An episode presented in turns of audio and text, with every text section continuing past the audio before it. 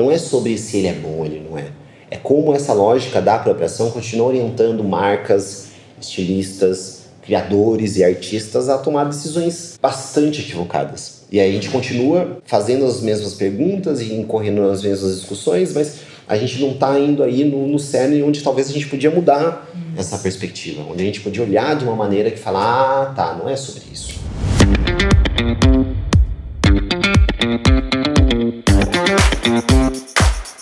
Esse é o High Low, o podcast sobre os altos e baixos da moda. O meu nome é Olivia Merquior e eu sou Isabel Junqueira.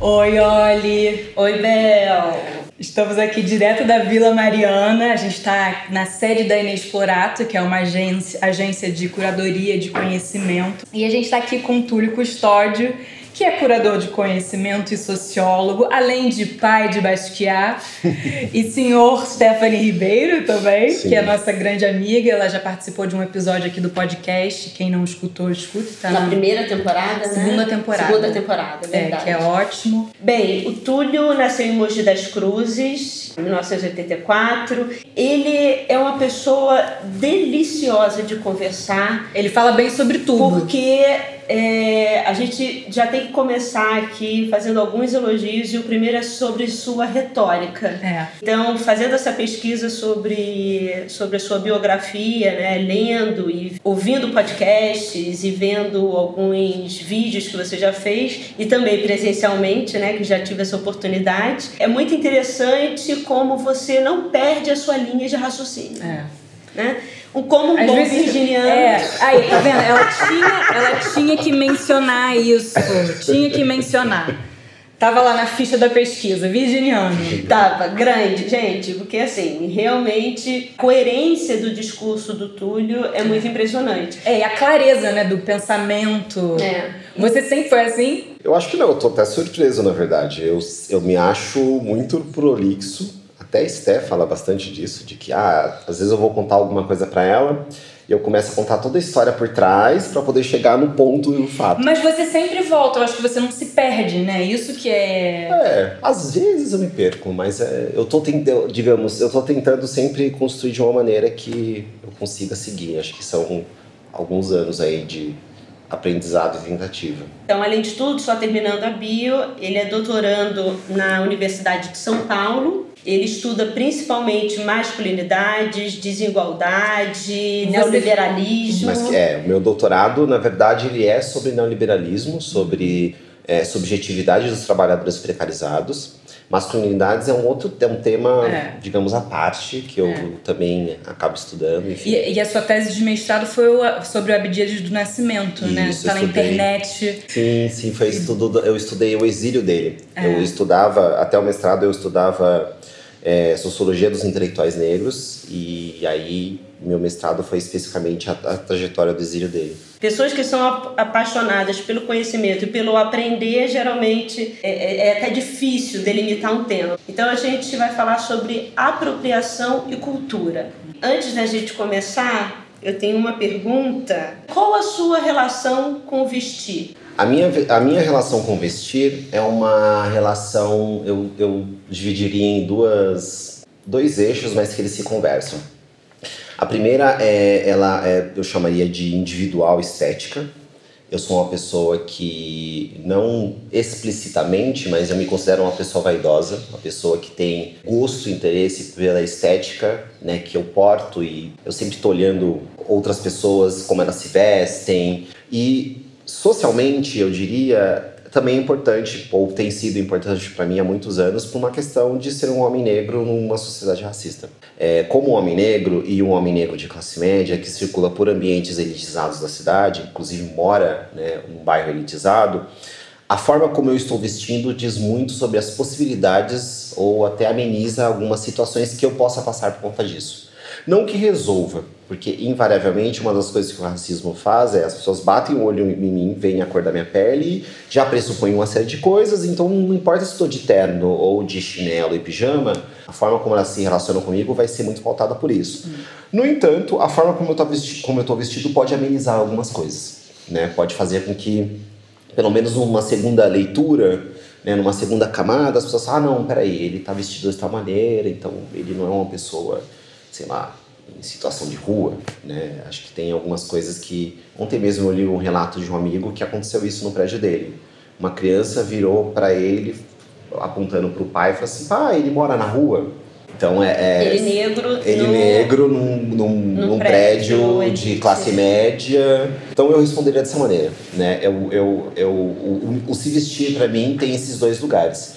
Vamos dizer que hoje em dia, até por uma série de questões, eu acabo pensando menos. Geralmente as, as questões da sociedade elas mais me afrontam do que me leva a, a ficar pensando, ai não, não sei o quê, mas acaba estruturando. Acho que tem uma, uma situação, eu nem gosto de falar muito disso, mas enfim, que é a primeira vez que eu tomei uma batida policial e era um dia frio, e eu, foi no dia do meu aniversário, era um dia frio e eu tava de touca e aquilo ficou para mim na cabeça, tipo, porra, tava de touca. E muitas pessoas, né? Ah, não, estava de touca, num bairro de elite, era o nosso carteiro. Touca o quê? Touca de... Touca, de frio, gorro, sabe? Gorro. gorro. É. E a gorro é, é uma vestimenta de ladrão. Na verdade, não. Né? O racismo é a vestimenta do ladrão, né? Porque a polícia me viu ali andando no Oscar Freire à noite, pensou, né? De, de, não importa, na verdade, se eu estava de touca ou não. A questão é um corpo negro circulando num lugar onde ele não deveria estar. Mas isso de alguma forma impactou. Teve, uma, teve um impacto subjetivo aí para mim. E quando isso aconteceu, eu estava no segundo ano da, da Faculdade de Ciências Sociais na USP. E até então eu me vestia muito ao, ao caráter do ambiente. Uhum. Eu usava aquelas sandalinhas de Jesus, eu tinha é. dreads na época. É. Eu abomino hoje essas sandalinhas. A Esté queria me dar uma, eu fiquei, não, não, não, não, nada de sandália. Mas eu usava sandalinhas de Jesus. Eu tinha uma, uma coisa minha, tinha uma marca, Planarius. Ah, você tinha uma marca de roupa? Sério? Eu tinha uma marca de roupa minha, então eu customizava as roupas e, marca, e botava essa, essa marca Planarius nela. Ah, mentira! Isso a gente não sabia, a gente não, a gente não tem essa informação. Nossa, é? Pouca gente sabe disso. Maravilhoso. E como é que chamava? Planários. Planários. É, é uma história longa, mas enfim. E aí eu tinha essa. Eu, então, eu fazer? Eu customizava roupas e colocava essa marca Planarius em, Planarius em tudo. Uhum. Então nessa época eu usava as roupas Planarius. Depois desse, dessa batida policial, eu comecei a usar roupas mais formais comecei a usar calça social, comecei a usar terno. É, isso teve impacto na forma como eu me vestia. Né? Então, acho que foi uma, digamos, uma sequela que tem a ver com essa questão social do se vestir. Mas individualmente eu também gosto muito. Eu, eu é, acho que teve um impacto grande da época que eu morei a primeira vez nos Estados Unidos. É, eu olhava muito como, até por uma questão da, da, cultura negra lá, etc e tal, mas eu olhava muito como os, os homens negros se vestiam desde o ambiente universitário, onde tinha aulas que eu frequentava de terno e gravata, porque tinha um professor meu, inclusive, que se vestia assim, eu achava... E todo, é, existe e todo essa mundo, formalidade. E todo mundo é. se vestia assim. É, uma coisa, é, né, enfim, uma, uma, formalidade, mas não era uma, uma formalidade é, brega, era, era uma coisa digamos, a beca do espaço, etc. Ah. Mas também a cultura urbana, o hip hop, enfim, que também me inspirava muito, né? Os tênis, as calças, as blusas, enfim. Qual o simbolismo dessas peças para você quando você olhava para ela? Eu acho que tem a ver com um lugar de busca e adequação. Né? Isso tem a ver, por exemplo, desde o meu tema, de, o tema que eu estudava naquela época, que era intelectuais negros, que eu tinha dificuldade aqui no Brasil, porque não tinha muita bibliografia naquela época sobre isso. E quando eu cheguei nos Estados Unidos, é, tinha é, prateleiras e prateleiras onde eu tinha acesso ao tema, mas uma, uma questão de conexão mesmo, né? É, na, nesse momento, eu sou uh, uma pessoa negra, é, filho de famílias, né, pai e mãe negros, irmãs negras, tios e primos, etc e tal, é, de uma trajetória ascendente, né? Meus pais é, sempre foram muito pobres e juntos, de alguma forma, conseguiram chegar numa condição de classe média, deu estudo para mim e para minhas irmãs, isso fez com que a gente chegasse né, os três filhos numa universidade pública, estudamos em colégios tradicionais, etc e tal. Então sempre foi aquela coisa de uma pessoa negra transitando em espaços de pessoas brancas. Por frequentar espaços de classe média, espaços de elite, etc e tal. Então, a coisa de buscar uma referência estética, não é que sempre foi uma questão, mas é que não realmente não havia. A gente não, eu e minhas irmãs, a gente não circulava muito em ambientes é, tirando os, os, espaços da família, com outras pessoas negras. Então, conforme a gente foi crescendo, é, é, essas coisas foram sendo construídas. Um exemplo: durante a minha adolescência, eu era fascinado por skate. Eu acho que entre os meus 14 e 16 anos, mais ou menos, eu passava, sei lá, 12, 15 horas do meu dia andando de skate. Passava o dia todo andando de skate, à noite eu chegava em casa, assistia vídeos de skate, brincava com skate de dedo. E o meu quarto ele era inteiro forrado de pôster de bem virginiano, né? Obsessivo. Forrado de imagens de skate, etc. E aí tinha uma que é muito característico dessa, dessa busca de identidade. Que tinha um skatista, o Steve Williams, que era um skatista negro, e ele tinha um cabelo que eu achava incrível que era um cabelo meio armado, mas para cima, não era um black. E eu tinha um quadro uh, meu de criança, então eu peguei a foto do Steve Williams e colei em cima da minha foto, que era para mim o ideal do que eu queria ser. Aquele homem negro com o cabelo para cima. Eu amava essa, essa, essa foto, então eu botei essa foto no lugar de mim. Isso diz muito sobre construção de, de é de subjetividade, etc. E isso só foi escalando, né? Porque aí conforme eu fui acessando espaços, eu fui olhando, observando, encontrando, e eu acho que nos Estados Unidos foi o lugar onde eu vi isso de forma mais evidente, sem fazer tanto esforço.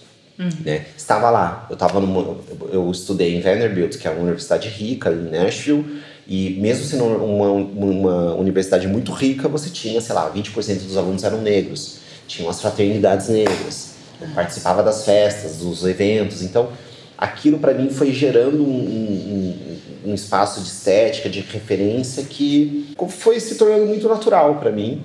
E eu comecei a entender que era um lugar de referência que busca que eu poderia sempre estar tá, tá olhando. Um exemplo muito recente, bobo disso, é que no começo do ano a gente estava é, ia fazer as fotos de casamento, né, que a gente eu e a Esté e tal, e a Esté queria que eu usasse um, um mocassim. E eu falei para ela, amor, mocassim feio. A minha referência de mocassim são homens brancos da elite é. usando. É. é. E olha que, que homens é. brancos são esses, é. né? né? E eu pensei, não, vou buscar referências. Homens negros de mocassim. E aí eu achei, achei é. o, o, o Idris Elba, achei o Michael B. Jordan, achei alguns caras que falei assim, ah... A Don Draper usa Ah, eu vi no Instagram, eu é, acho que é... É, é, eu falei assim, ah, legal, vou usar. E, e, e no Brasil você não teve nenhuma... Não, e, e, é louco isso, né? Porque eu não tinha no Brasil uma referência de, de estética de homens negros, a forma como se vestiam. E acho que isso tem muito a ver com. Hoje isso está mudando. Eu tenho vários amigos novos, né? Pessoas que eu conheci é, recentemente, um pouco recentemente, que eu até falo, pô, que legal, estética, né? Eu, eu, eu faço parte. O coletivo ele está, digamos, em coma, mas o coletivo Sistema Negro, então os, os, meus amigos desse coletivo, né, o Márcio, o Vini, eram homens que me, também me inspiravam esteticamente. Então, é, é, acho que hoje, hoje assim, de uns três anos para cá, quatro anos para cá, eu até conheço alguns caras, vejo alguns homens no Brasil que eu consigo falar, pô, gosto disso, gosto dessa peça, gosto desse, desse item, gosto desse tipo de cabelo, né, etc e tal. Mas ainda boa parte da minha inspiração tá fora ainda é norte-americana, alguma coisa europeia, alguma coisa de alguns países como Nigéria, Gana. Você tem o Ikira Jones, Ikira Jones, por exemplo, se eu não me engano, é de Gana ou de Benin. E, e, e, ele é uma figura dentro desse universo, né? Que ele criou aqueles É daquele, daquele movimento do sapê? É. Não, eu acho que ele até se inspira, mas não do sapê, porque o sapê é do Congo é. e é uma tradição cultural muito, espe é, tá. muito específica. Akira, por exemplo, ele é um cara que cria uns echarpes maravilhosos. Um, o echarpe usado no, no filme do Pantera Negra, né? Quando ele tá como rei, só caminhando e tal, é dele. Quando você fala dessas suas inspirações, dessas pessoas, me lembrou algumas discussões que a gente tem aqui quando a gente fala sobre moda, do uhum. que o que é uma moda negra. Hum, né? Uau, assim, a gente nem ia entrar é. nisso, a gente é. falou que a gente não ia entrar nisso, mas assim, o que é uma moda negra, né? Uhum. Porque a gente tem alguns estilistas hoje, né, por exemplo, desfilando, que muitas vezes a própria comunidade negra fala que é, eles fazem roupa de branco, uhum. porque eles são talvez mais na beca, né, uhum. né, como você, como você disse. O que, que seria assim, então, uma roupa para ser desfilada negra ou para ser como uma marca para ser reconhecidamente negra, é. basta ela ser feita por negros ou é. ela precisa ter referência direta é. a uma cultura que seja entendida pelos brancos como é. negra? Uhum. O que, que você acha disso? Uau, essa questão é super complexa. Eu não vou arriscar falar da moda em si, por não ser um universo uh, de domínio meu. No entanto, eu acho que tem algumas questões que passam por, pela perspectiva de cultura, de construção étnica ou racial, cultural, enfim, que eu acho que dá pra gente usar como para tangenciar essa discussão. Eu tenho umas críticas em relação também a essa perspectiva que é vista como essencialista do que é uma moda negra ou qualquer coisa que se põe o negro como né, um adjetivo. É, isso porque você tem uma construção essencialista ou pré-figurada do que é essa identidade negra, que é constituída num, num, contexto histórico muito específico, um contexto que vem do processo de colonização, um conceito que vem no processo dessa não só da escravização, mas desse lugar apartado, né, de uma referência que é África e o que é os nós negros em diáspora, a própria ideia do ser negro, né, que é. É, ela surge nesse contexto né, do colonialismo. Então eu tenho minhas dúvidas em relação a, a, ao que pode ser essencialmente uma visão da moda negra. O que eu acho e o que eu entendo é que culturalmente alguns elementos dessa experiência vivida por pessoas negras no contexto da diáspora, no contexto das sociedades racializadas e consequentemente as sociedades racistas é que essas experiências colocadas nos objetos, na, nos elementos, nas roupas, na música, nessa cultura e arte consumida e vivenciada por essas pessoas, isso que configura o que a gente chamaria de moda negra, cultura negra, música negra, né? Não é um essencialismo africano, numa, num sentido também que diluído, tribal, do primitivo, etc e tal, e, e na verdade é muito mais é, fruto de uma experiência vivida por essas pessoas nessa realidade é, é, da diáspora. Quando a gente pensa a realidade brasileira, por exemplo, a gente olha né, onde grande parte dos negros pós-abolição é, é, se constituíram nas cidades. Né? Quando estavam nas cidades, porque também parte dessa população é, é esteve e continua no espaço rural. Dentro das cidades, elas estão nos, nos, nos, territórios que são vistos como periféricos. Elas estão longe no, do centro ou longe das oportunidades e possibilidades que aquele espaço urbano oferece, uhum. caso essas oportunidades estejam no centro. No caso de uma cidade como São Paulo, não sempre estão no centro, elas estão em regiões específicas. Né? O que significa estar nesse território periférico? O que significa estar longe da cidade, longe das oportunidades, longe das perspectivas? Tudo isso constitui uma experiência muito específica. Uma experiência de vida de dificuldades narrativas que envolvem, claro, desde as questões mais negativas que envolvem essa distância, que é a violência, o abandono, mas a própria linguagem, como que o se, como se fala, como se expressa, como é, é, isso transita. A gente vê isso nas letras, por exemplo, dos raps. Isso para mim constitui cultura negra, mas é uma cultura que evidencia uma experiência, né, que evidencia algo vivido por um grupo onde as pessoas reconhecem aquilo. E aquilo vai ser reconhecido não só por pessoas negras per se, mas por pessoas brancas também, mestiças também, que compartilham daquele, daquela experiência ou compartilham daquela linguagem daquele, daquele lugar. Agora, é, é muito interessante, né, quando a gente pensa, e, e hoje tem, tem, citado, tem se estado muito em voga a lógica da apropriação. É, eu estou tentando formular na cabeça porque é, é, é, é, bem complexo, né, a forma como isso se dá, mas quando a gente fala em apropriação, a gente está falando basicamente em empossamento. Não sei nem se essa palavra de fato existe, mas é empossamento, que é apossar de alguma coisa. E, e o que significa apossar de alguma coisa? É um, delimitar aquilo como uma propriedade, e dois, de, determinado aquilo como uma propriedade, a possibilidade disso ser alienável, uhum. né? disso circular como uma mercadoria, disso ser atribuído de valor e a partir desse valor alguém ganhar com isso. Essa é a lógica que nós deve, deveríamos, né, ou poderíamos usar para pensar em discutir a apropriação. Que a apropriação ela acontece em qualquer plano. A gente fala de apropriação cultural, por exemplo, mas existe apropriação estética, apropriação de linguagem, apropriação de perspectiva, apropriação econômica, apropriação social, apropriação territorial. O sideline aqui, mas quando a gente faz as discussões, por exemplo, sobre racismo ambiental, gentrificação ambiental, a gente está falando sobre apropriação territorial. Então, a apropriação é você entender uma lógica de empossamento, e a partir dessa delimitação da propriedade, você põe aquilo em circulação, onde aquilo que está em circulação vai render frutos para alguém ou para um grupo em detrimento de outros. Quando a gente vai pensar em cultura, a nossa cultura é baseada no sistema capitalista, certo? Uhum. E essa não é a base do sistema capitalista, não é exatamente fazer isso? Se apropriar de coisas para gerar lucro para certas pessoas? Sim. Sim. O problema, na verdade, é quando a gente é, constrói a perspectiva, o debate de culturas só baseado no modelo multiculturalista liberal, colocaria aqui com aspas, que não coloca em questionamento ou não questiona criticamente esse sistema capitalista. Acho que esse é o ponto. Quando se naturaliza que esses grupos ou essa pluralidade de culturas elas estão é, elas não estão em relação de equidade elas estão em uma relação onde determinados poderes são é, é, é, naturalizados e por conta dessa naturalização algumas culturas algumas culturas elas estão num lugar de inferioridade e essa inferioridade possibilita que elas sejam trocadas que elas sejam colocadas mais, mais apropriadas, desapropriadas. Exato. Ou empossadas por uma outra cultura. Naturalmente, uma cultura pode se empossar das outras, porque ela tem poder, ela tem prestígio, ela tem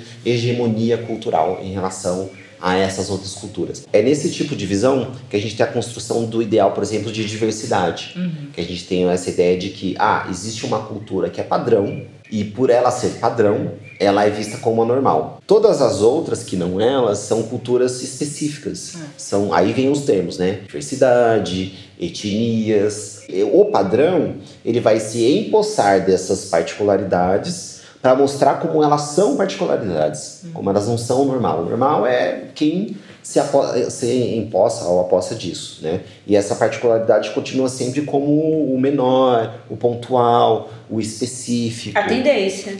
A tendência. A tendência do momento. Que né? passa agora, mas depois já não vai ser mais, Uhum. enfim. Então, é, é, e sempre nessa lógica, né, do, do, do que é trazido para o espaço do, do urbano, do, do cosmopolita, do contemporâneo, da tendência, e esvaziando essa a experiência dessas pessoas, esses povos, as comunidades, nos lugares de onde elas vieram, seja nos seus países, nos seus territórios. Na, na palestra que você deu lá no Senac, do Lapa Faustolo, que eu assisti, você na verdade falou sobre é, outras coisas, sobre identidade. É, Você não usou a palavra capitalismo, você estava falando sobre capitalismo.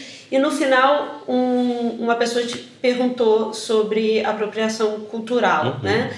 E você usou um exemplo das tranças que eu achei bem interessante. Essa pergunta é muito boa porque ela já diz de onde ela está se partindo. As pessoas tomam discussões como a ideia de apropriação cultural como discussões de linguagem. O que significa é que é sobre não só a coisa do uso da roupa, da estética, etc e tal, mas essa coisa do que eu posso falar, do que eu posso enunciar em relação ao outro num contexto de diversidade cultural, etc e tal. E é uma discussão que ela parte do pressuposto do, da uma noção de liberdade e não do pressuposto de igualdade. E isso é fundamental da gente entender. Uma discussão de apropriação cultural, ela não pode ser feita na perspectiva da liberdade. Ela tem que ser feita a partir da, da ideia de igualdade. Porque é exatamente o reconhecimento do outro, o reconhecimento da igualdade, da existência, de como a, a vida e a cultura desse outro é digna, que a gente deveria estar usando como, como base. E aí, por ser uma discussão de igualdade, ela parte dessa lógica do que eu posso, do que eu não posso, do que eu devo, do que eu não devo. E aí, para ilustrar para as pessoas como é um caminho ou uma premissa equivocada para se falar de apropriação, a gente mostra como essas culturas vêm sendo empossadas em relação a essa ideia de padrão. Porque esse é o problema. Né? Você pega essa, essa cultura particular, você traz ela para dentro da lógica do padrão, e aí você continua reproduzindo a lógica de que existe um padrão, o aceitável, e tudo que você in- in- inclui eticamente, né? O que é falar sobre ética? É falar sobre o que é o correto, o que é o certo, o que é errado, o que, não, o que é o incorreto. Então você puxa essa, essa particularidade para uma lógica do padrão e todo o resto continua sendo não padrão, né? o patológico, o anormal. Né? E aí é- o exemplo das tranças era muito esse. Né? Quando você escreve tranças bonitas do Google, você vai ver mulheres brancas usando tranças nagu, né? que são tranças de origem banto-africana, né? Yorubá, desculpa. Em oposição, quando você coloca tranças freias, você, você vai ver uma série de mulheres negras, de onde vem a referência. Né? Na verdade, negras também é de forma ampla, porque não é que a aquela mulher negra que está usando a trança na goa, ela seja de origem urubá, ah. mas para você ver como as coisas é, são. Dentro dessa lógica do padrão que está costurado por uma perspectiva colonialista, patriarcalista, imperialista, a mulher negra é o exemplo do ruim, é o exemplo do feio, é o exemplo do que, né, das tranças feias. Isso, para mim, evidencia muito o que a gente está falando sobre a lógica da linguagem. A, a, a, linguagem, ela é colocada como um limite. Esse limite está vislumbrando a noção de liberdade e não de igualdade. Se a gente parte dessa discussão a partir da, da, só da noção de liberdade, a gente vai sempre continuar reproduzindo esses padrões. O padrão do bonito, o padrão do, o padrão do bonito, do feio, do superior, do inferior, do correto, do não correto. E, obviamente, a igualdade vai é, é. é, ralo abaixo. É, existe aquela frase, né? A estética é uma ética, né? E eu acho que a ética agora é normalizar ah. as coisas, as diferenças, né? Você pode ser diferente, contanto que você seja um diferente dentro da normalidade. Né? Com certeza.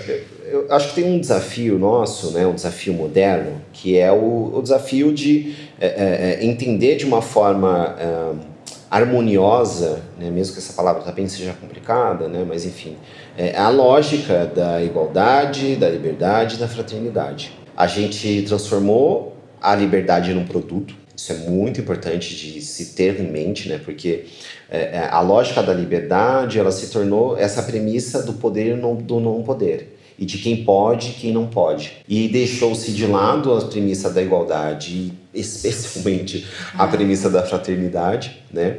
E se transformou a liberdade num produto que pode ser consumido a partir de outras premissas que se colam à liberdade. A liberdade, ela se cola a um smartphone incrível que te entrega isso XYZ. A liberdade se cola a um território específico na cidade onde você vai morar, onde coisas podem acontecer, etc e tal. Isso é tudo muito problemático, é. porque a gente está falando novamente de apropriação. Mas você acha que a juventude hoje, por conta da democratização da informação, do maior acesso da internet, das redes sociais e tal. Como você vê a consciência sobre isso que você acabou de, de falar, em termos de do seu lugar no mundo, é, da sua liberdade, dos, das su, do seu papel na, nos ativismos também? É, ótima, ótima questão. Até para explicar né, para os nossos ouvintes, né, eu sou curador de conhecimento né, é, aqui na Inexplorato. A Inexplorato é uma empresa de curadoria de conhecimento. Nosso trabalho é ser uma ponte entre as pessoas e o conhecimento que é relevante para elas. Para isso, a gente desenvolve uma série de estudos, e um dos estudos que a gente uh, tem feito é um estudo para pensar uh, uh, sobre gerações. Né? Porque a gente estava percebendo, a partir de um diagnóstico do mercado, as empresas, a forma como esse assunto estava sendo tratado, a gente percebia alguns conflitos ali em relação a algumas imagens que eram projetadas quando a gente pensa os milênios, Y, Z, aquela sopa de letrinhas, e a realidade do Brasil. Né? A gente estuda há quase 10 anos o Brasil, né? um projeto nosso de culturas brasileiras, e o Brasil uh, como um todo, e assim, é, é, só dá um número, né? Mas é, cerca de 95% das cidades do Brasil tem menos de 100 mil habitantes. Hum. Né? Com quem você está falando quando você fala em millennials? É. Com quem você está é. falando quando você fala em geração alfa, beta, gama, whatever, né? Geralmente é whatever. E a obsessão né, das marcas é, de moda é, conseguir o público-alvo millennial. Sim. É, marcas é, têm é, isso é, é uma loucura para entender essas, falei, essas explicações. São esses jovens que têm essa grana para pagar 800 é, dólares E, e é sempre tênis, uma visão entendeu? mundial, né? É sempre uma visão é. global. É um Sim. achatamento que todo mundo que nasceu ali, independente que da dá um papo para um, um, um outro podcast, né? Que é falar sobre o, o momento, né? Falar um pouco sobre o neoliberalismo, falar sobre o, a, o, o capitalismo global e acho que como isso gera gera alguns efeitos colaterais, a forma como nós nos percebemos e tentamos captar o outro, né, tirar retratos da sociedade e gerações está muito dentro dessa lógica, hum. né? E aí a gente construiu um estudo para poder mostrar que outros elementos a gente pode usar para entender quais são de fato as gerações no Brasil. E aí o que esse evento nosso Detox, que na verdade é um evento periódico, nossa ideia é de de seis em seis meses fazer um evento aberto para o mercado para fazer algum detox de alguma coisa que está circulando e que não necessariamente está ajudando. Talvez esteja mais atrapalhando do que colaborando. Então, esse primeiro detox que nós fizemos é o detox sobre gerações. Então, a gente traz algum pouco dessa, desse nosso estudo para falar quais são os outros elementos que a gente pode levar em conta para poder constituir uma geração é, ou gerações no, no, no Brasil. E aí, para falar desses jovens né, e uma realidade, Na verdade, até muito corado no outro estudo que a gente tem aqui dentro, que é o estudo chamado Mobilidade e Pensamento Contemporâneo, que tenta entender qual é o lugar do indivíduo nas relações contemporâneas, não só entre nós, sociedade, mas também dentro do mercado. Uma das coisas que a gente entendeu, né, estudando o indivíduo, estudando a modernidade, é um processo de fragmentação do indivíduo. Essa fragmentação se dá como, né, de uma, em formas gerais? A separação entre o corpo e mente. Aquela sensação que a gente tem de que eu estou sentado aqui agora com vocês, mas a minha cabeça pode estar em milhares de lugares possibilidades, é exatamente esse processo de fragmentação. É claro que é, é mais complexo, mas é. para fazer um, um, um, primeiro desenho aqui. Esse processo de fragmentação faz com que, de alguma maneira, também, bem resumidamente, a busca desse indivíduo de conectar-se consigo mesmo se torne uma busca constante, porque ele está a todo momento diante do paradigma da liberdade que ele tem ou teria de escolher seus caminhos, de, de determinar quem ele quer ser, constituir sua identidade, façam que ele tenha que se conectar com a si mesmo para falar, não, é por aqui, é por aí, é isso que eu quero, etc e tal. Agora, com a fragmentação isso se torna mais difícil, é. porque ele fica a todo momento tentando se buscar. E uma das coisas que o universo virtual, ou universo, que hoje a gente entende pela internet, mas antes foi o universo das comunicações, a mídia em massa, já foi a literatura, o romance, etc e tal, ou seja, esse, esse processo moderno ele é um pouco mais antigo do que o Google, faz com que a gente use esses canais para nós nos conectarmos. Uhum. Né? Só que um dos obstáculos que a gente enfrenta hoje é que, diante do excesso de informação gerada, as pessoas não conseguem depurar e construir sentido nessa vivência que elas têm. Então, cada tweet, cada post, cada notícia, cada foto do Instagram, para elas se torna uma informação que se morre em si mesma. Elas não conseguem, por Sim. conta desse excesso, constituir uma relação entre as coisas, ou seja, construir uma experiência em relação aos fatos vividos e a partir dessa experiência constituir conhecimento. O que elas fazem é tentar atribuir sentido pontual àquilo que elas veem, aquele fato sensacionalista, né, ao evento. Então ela vê uma notícia na verdade, ela nem lê a notícia, ela lê só o título. E aquilo já é o que ela precisava saber, ou aquilo é o que ela sai falando. Não, e às vezes mal consegue ler o título, né? Já interpreta. Exato. Porque no fundo, essa interpretação, ela não está vindo de uma construção de, de sentidos pontuais que te leva a, a conclusões. Ela está tentando a, a atingir o sentido, aprender alguma coisa daquilo ali pontualmente. Isso é mais antigo do que parece, né? Um filósofo mesmo da modernidade, o Kant, lá no século XVIII, chamava isso de esquematismo da informação, que é você se deparar com um evento, né, com um fato, fazendo um julgamento, um julgamento a priori daquele fato e achar que você aprendeu a experiência dali. Não aprendeu nada. E a gente continua fazendo isso. Na verdade, o excesso de informação e o excesso de acesso a essas informações faz com que cada vez mais a gente faça isso, que a gente não pare para respirar, que a gente não pare para viver o tédio, que é exatamente o momento onde a colinha da cabeça com a colinha do corpo poderia fazer um contato e dar sentido para as coisas. Tudo isso para dizer, os jovens, ou na verdade todo mundo, está vivendo sob a égide desse momento de, de que as coisas, eu, eu tento explicar as coisas a partir do que elas aparentam e não do que elas de fato são. É muito difícil para as pessoas conseguir ter um senso crítico em relação a isso. Por mais que já existisse, com as redes sociais e a velocidade e o volume, o não entendimento se potencializa. Nesse momento é que eu acho também que, quando a gente vai falar de apropriação cultural, se você não entendeu de onde veio é. e se na verdade você está vivendo numa sobreposição, numa sobreposição de imagem, você encara aquilo, por mais que a gente, muitas pessoas falam, ah, mas eu não sou da moda, não, não gosto de moda, mas uma hora que você está no Instagram, você de certa maneira está num processo tradicional da moda, uhum. né? Que é criar essa, essa nova né? essa, essa, novidade constante uhum. e principalmente pela necessidade capitalista de você criar um novo desejo uhum. e uma nova estética que precisa ser consumida para gerar um mercado, né? uhum. né? Então, na verdade, na hora que a gente tem essa essa falta de embasamento e quando as informações estão vindo, é, principalmente da, das redes sociais, como pensar a apropriação cultural quando na verdade e aí eu tenho uhum, agora eu não sei se eu vou ser linchada mas é, tem uma amiga minha quando eu estava fazendo mestrado na PJ uhum. a Dandara ela começou a, a pesquisa dela sobre os tecidos de resistência, e ela estava falando sobre tecidos de resistência africanos, Uhum. e ela começou a pesquisa com interesse sobre uns é, imigrantes africanos que estavam no, no, no Largo do Machado, no Rio de Janeiro, e eles vendiam as, a, os tecidos encerados, né? Uhum. E ela estava baseando toda a pesquisa dela em cima do fato daqueles tecidos serem originais da África e isso ser uma resistência negra.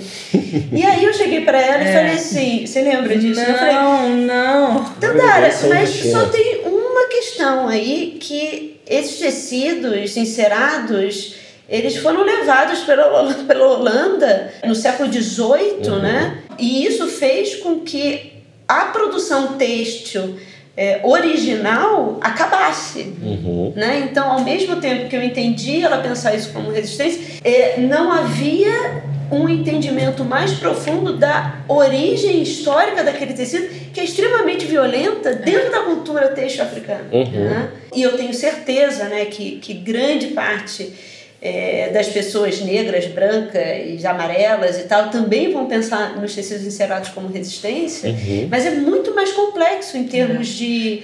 de E, e ela mudou a. Mudou, na, na- mudou, é, na verdade, ela Acrescentou. inseriu Aham. toda essa, essa parte. Sim. E que, na verdade, o que fez a pesquisa ficar muito mais complexa e muito mais interessante, porque Uhum. ela não tirou esse lugar de resistência dos tecidos, mas ela É. recolocou numa É, outra adicionou uma outra análise que né? como isso se desenvolveu internamente. É, acho que esse é o ponto, né? Quando a gente fala dessa vivência, né, como a gente estava falando anteriormente sobre a questão da apropriação cultural, por exemplo, né? Ou, na verdade, quando a gente responder, existe uma moda negra, existe uma estética negra, é exatamente esse lugar de como essa experiência se dá que a gente enxerga a lógica da resistência. Não é num lugar essencial, né? Quando a gente olha as religiões afro-brasileiras, por exemplo, mesma coisa. O candomblé, por exemplo, que é uma religião que tem muitos dos elementos e dos ritos baseados nos ritos iorubás, né, da, da, da costa oeste africana, ela ainda assim não é essencialmente africana, ela não é um depara.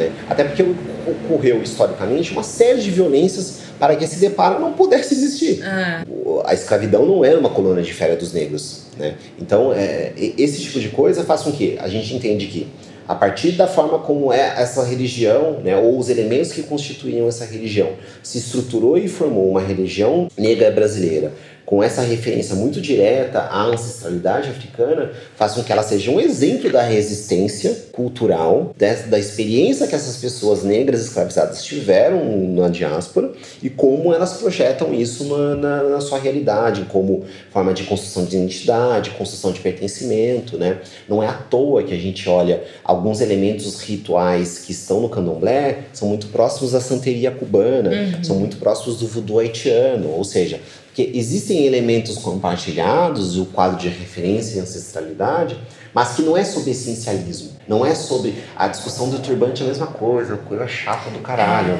Ah, mas os árabes usavam turbante. Foda-se os árabes. Ninguém tá perguntando. Ah, os vikings usaram dreads também. Foda-se os vikings. Não é sobre isso. É sobre como esses elementos, seja o turbante, seja o dread, as tranças na goza, o que seja, mas como isso é usado dentro dessa experiência de construção de identidade, de cultura, e de perspectiva, para criar um- uma cola, um vínculo de um povo. Um vínculo de um povo que nem era um povo, porque essas pessoas vêm de diversos espaços e aqui são obrigadas a se relacionar. Existia inclusive uma violência cultural e linguística em relação é, a isso, onde elas vão se refazer, se remontar, se reestruturar. Então, é, é- é- eu acho que é mais isso. Agora, claro, a história, quando a gente vai buscar elementos que dão base do porquê que isso surgiu, ela pode dar, inclusive, mais incrementos para a gente entender a lógica de como essas violências se processam. Quem são os maiores produtores de tecidos africanos hoje? Os chineses. ah. E vietnamitas, sabia? Que e tá- vietnamitas. Exato. E, É. por que, e por que isso? Porque a gente entende dentro de uma lógica do desenvolvimento do capitalismo, principalmente no, no, no século XX, que as coisas rumaram para esse caminho. É menos sobre esses essencialismos culturais e mais como essas experiências, essas vivências de grupo, né, que compartilham de experiências históricas, culturas em comum, vai, vão se desenhando, vão se colocando com uma forma de falar: olha, eu sou isso, eu me identifico dessa maneira, eu me vejo assim, eu construo este lugar de referência para mim. Uhum. No futuro, é, é, é, é, louco isso, porque isso é um tipo de coisa que.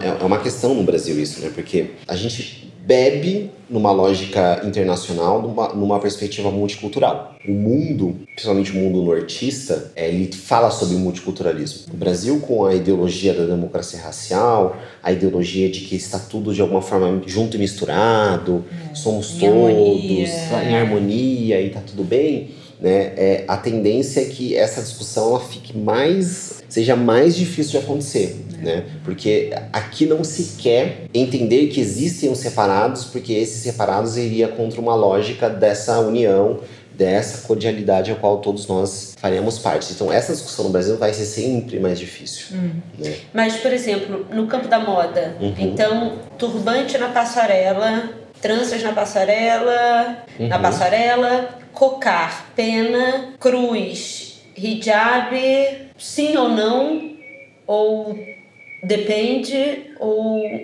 caso a caso, cada caso, caso então, em que sentido, quando. De novo, eu acho que essa pergunta ela parte da premissa da liberdade e não da igualdade. Ela parte da premissa do posso não posso, deve não deve, é legal ou não é legal, e não da premissa de por que, que a gente está discutindo isso? Por que, que existe no Google tranças feias, pessoas negras conectadas. É. Por que, que o cocar e os índios é, é, são. Quando a gente fala índio, já vem na nossa cabeça primitivo, é, não, não urbanizado, não socializado, bárbaro, é, bárbaro é, ignorante. Ou seja, por que, que a gente não está construindo essa discussão, independente do grupo étnico, cultural, comunitário que seja, a partir da igualdade e não na liberdade. Eu acho que, para mim, é o, é o, é o o fundamental. Com certeza pode ter algum espectador é, ouvinte falar, ah, mas está fugindo da resposta, né? Porque é isso, a gente tem que mudar a pergunta. É. Não é dar mais elementos e mais fatos críticos para alimentar as mesmas ou respostas diferentes em relação às mesmas perguntas. A gente tem que mudar a pergunta. Adoro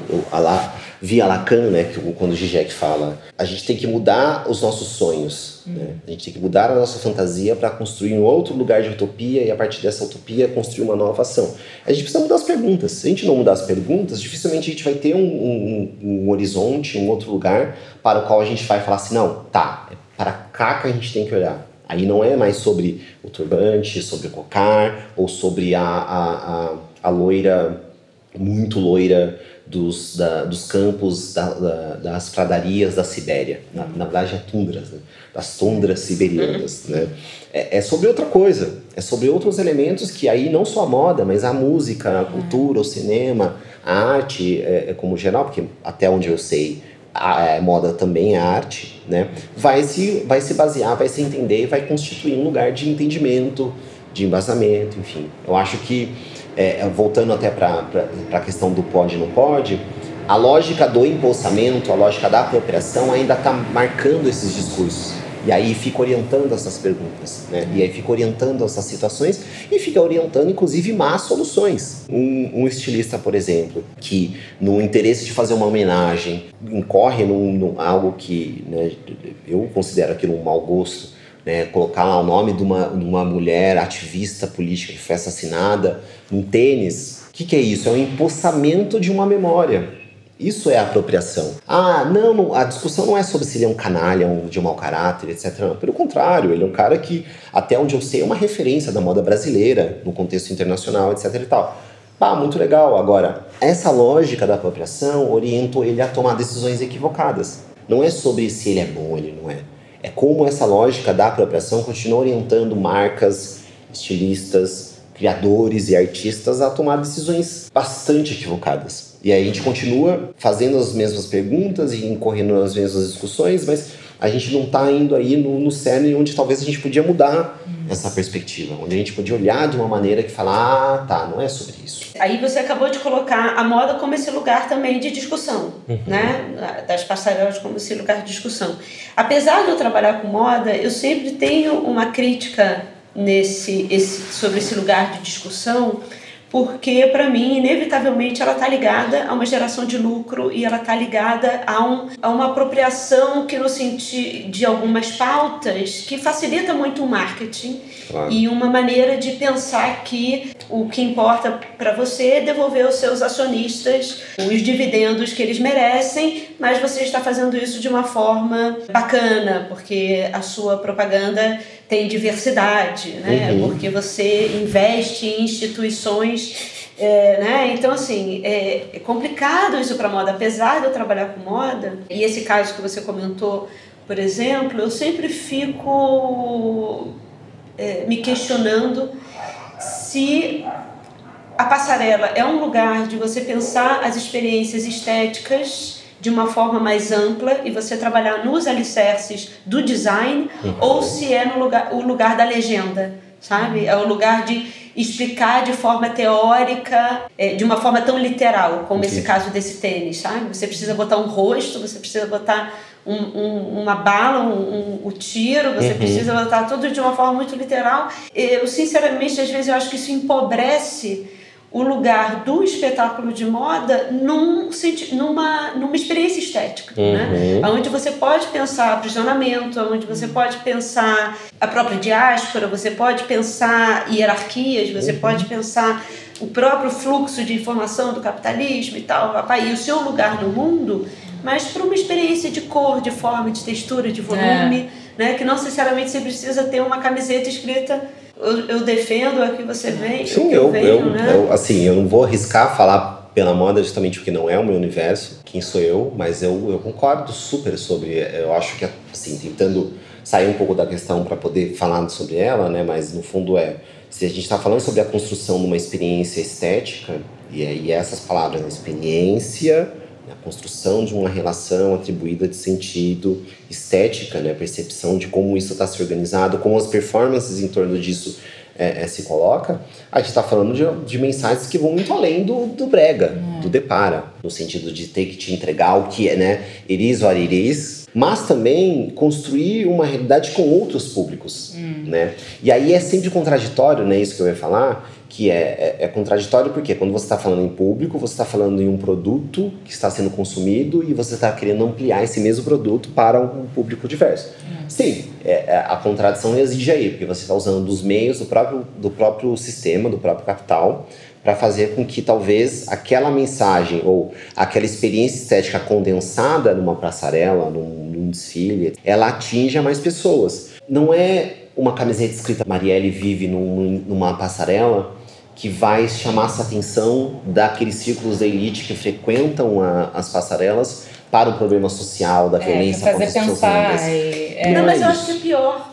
Eu acho que isso faz com que as pessoas se sintam melhor. Se sintam melhores porque elas frequentaram esse Elas têm essa camiseta. E elas estão no desfile Ótimo certo. ponto, super. Eu, eu, ponto. Isso me incomoda. Sim, é, é que nem, aquele, é que nem aquela blusa da Dior com a fala da somos feministas, eu, todas é. nós deveríamos ser feministas. E sim, e o livro custa bem menos, essa é. camiseta custa 500 dólares, mas compra o livro e lê. Mas eu acho que sempre essa, pensar, essa literalidade, é. sabe? Eu acho que ela esvazia a coisa e faz com que, por exemplo, se você ter, você tem um desfile que seja muito literal em termos de questões estéticas de uma determinada origem. Então, as pessoas que estão ali falam assim: ah, entendi, é isso aqui, né? Então, é, é tem um desfile de um estilista indígena, uhum. de origem indígena, né? Uhum. Então, ele, ele tem meio que desfilar cocar, uhum. porque é isso que se espera dele. Então. E aí, quando essa, as outras pessoas de outras origens estão lá,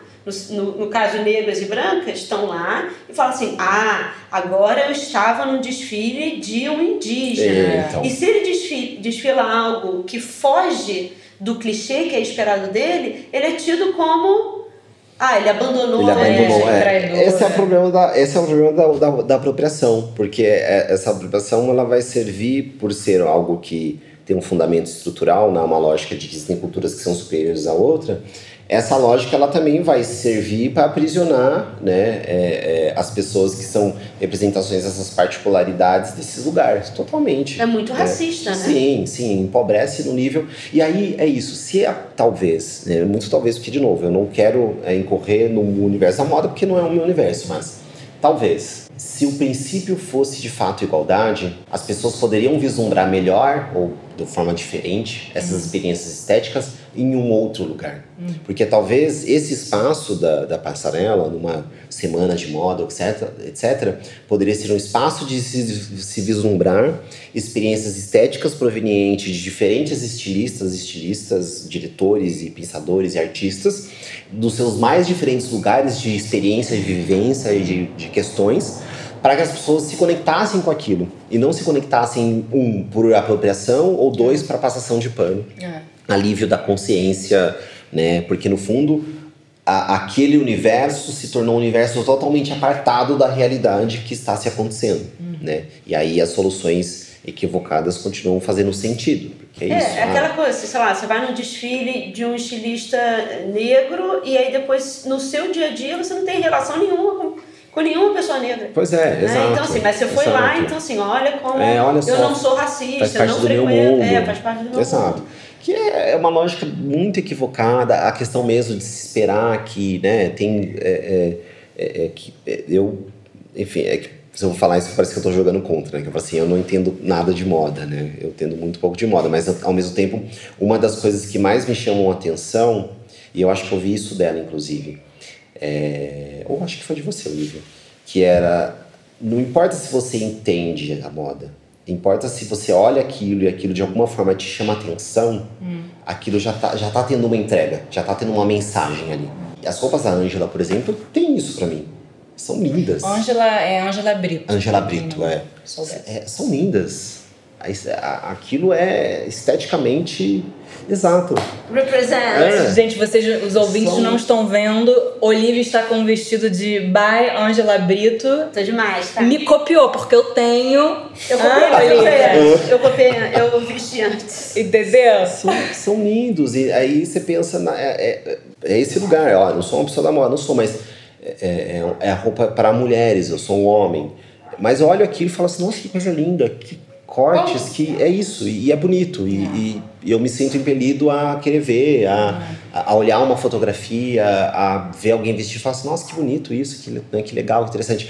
Eu acho que se perde um pouco dessas experiências quando se tenta fixar as pessoas nessa caixinha. Ah, ela sendo uma mulher negra africana não está fazendo roupa. Tipo, ah, porra, como assim ela não está fazendo roupa africana? É. Né? Tipo, não tem nem como, né? Não tem Sabe? como. É, mas, de novo, é a lógica da premissa da liberdade, né? Posso ou não posso, der certo ou não certo, e, consequentemente, a lógica da apropriação, né? O impulsamento, fechar aqui, transformar isso numa mercadoria e fazer isso circular, e alguns se apostam disso e outros são vítimas, outros são, são engolidos por esse processo, que, para mim, esvazia esse, esses discursos, né? E esvazia a potencialidade que se poderia ter dessas experiências estéticas se a gente pensasse em igualdade e se a gente pensasse em experiências e não em propriedade. Eu acho que é isso. Bom, olha só, vou até aplaudir porque foi. Eu fiquei aqui, olha, vocês viram que eu entrei muda, saí calada, porque eu estou. Não, mas eu estava pra comentar. É. Assim, gente, mas. Pra comentar, mas. Foi realmente uma masterclass aqui. Imagina. E, e Túlio, você já pensou em dar aula? Ele dá aula. Você dá aula? É, como não, doutorando? Não, não, você tem que dar aula como, doutor, é. como doutorando, não tem? Não, não, não. Não? Eu não sou obrigada, não. Não, mas cada caixa dessa e cada ah. palestra é uma aula. Ah, é. é. As pessoas, os, os meus pares curadores são bem melhores. Eu sou Ai, tá vendo? Virginiano ainda é modesto, modesto. Tá vendo? Virginiano não, ainda é modesto, tá vendo? Se existe uma palestra. Você não é modesta, não. É porque eu tenho leão em Agora, para com esse negócio de não posso falar sobre moda, porque, pelo menos pra gente, moda não deixa de ser sociologia, é. estética. E, aliás, e você já foi estilista, então, Exatamente. Assim, e, e, uma coisa, você que faz curadoria curadoria de conhecimento. Você Uhum. consegue fazer uma curadoria de conhecimento express para pessoas que é, acham que moda é só futilidade? E é, é também, mas é mais do que isso. É também. É também, não tem problema, mas é mais do que isso É. também. Frivolidade. Você Express, consegue pensar é. assim, filme, música, É, ex- imagem. É, Express não dá porque a curadoria de conhecimento ela tem todo um método, Tá. todas umas etapas, etc e tal. Agora, como pessoa avulsa, é, eu acho que tem algumas coisas que são interessantes para poder pensar é, e e entender que as coisas são um pouco mais complexas. Tem um filme especial, é, é, em especial que se chama Just for Kicks. Eu não sei se ele tá nas plataformas, porque ele é um filme, inclusive, que a gente usava aqui no Inexplorato em DVD, né? O Just for Kicks, ele conta a história de como a cultura dos sneakers foi, de alguma forma, apropriada pelo mercado, pelo universo do marketing, É, gente- e se tornou um grande negócio. É, a gente fala muito disso. E é interessante, na verdade, do documentário é que ele mostra como isso aconteceu, né? Como que a coisa da cultura do Adidas, por exemplo, e a conexão com o grupo de com o Run DMC, com a cultura do hip hop, como é, é, isso parecia algo muito fora do universo do, do mercado, das empresas, e a partir do momento que eles perceberam, e óbvio, perceberam que isso dava dinheiro, né? Quando o gerente de marketing da Adidas foi no show do Run DMC e eles cantaram, né, levantem os seus Adidas, e uma multidão de pessoas levantaram, e o Run DMC falou assim, se você, eu só vou cantar essa música agora se vocês me fizerem um cheque de um milhão de dólares. A gente tá falando dos anos 80. Adoro. Né? O que, que era um milhão de dólares nos anos 80? Dinheiro pra cacete. Hoje em dia, É. mas é, é, eu acho que é um bom exemplo, porque no fundo a, a cultura do tênis, a cultura do urbano, que tem a ver com as experiências vividas pelas comunidades negras dos Estados Unidos nesse contexto, né? Porque o, o tênis branco sem cadarço, ele era um tênis usado por presidiários. Então você usar esse tênis na rua tinha uma representação de que você tinha esse trânsito pelo mundo do crime, que logicamente você era uma pessoa que merecia respeito, etc e tal. Então, essa experiência foi transposta para um produto e aí sim, foi apropriada, então vai infelizmente para um para todo um outro universo, mas entender o meandro antes disso acontecer pode ser uma forma para as pessoas verem que moda é muito além daquilo. É também aquilo, porque é tudo isso. A gente fala, o além é a contradição de tudo que engloba, né? Não é de, não é ou e, de para, né? As coisas são mais complexas e, obviamente, moda também é. Eu adorei esse lance do depara. Vou É. me apropriar. Não, favor. usa muito no mercado. É, Você você fala de já, não, não é de para. Se eu, ver se eu entendi, é essa coisa bem literal. do- Isso. né? É, é isso aqui, né? É. Aquela, aquela legenda bem. Uhum. Tô te falando isso porque é isso. É, Papo. é, é. Túlio, muito obrigada por compartilhar todo o seu conhecimento. Imagina. Não, uma delícia. É, esse vai ser um, um highlight dessa temporada. Túlio, obrigada. Foi um prazer mais uma vez te ouvir. E pra quem não conhece o Túlio, pode seguir no Instagram, mas no Medium dele, que é medium.com barra Túlio Custódio. É, eu acho que é custódia TA com um D mudo. Ah, a gente vai deixar Tem tudo Google, a nas gente vai botar nas referências. do nosso site. E se não, tem muita Twitter. entrevista. Ah, no Twitter, eu te sigo também no Twitter. Tem várias entrevistas é, no YouTube. é, e tem essa entrevista que a gente adorou, que foi do.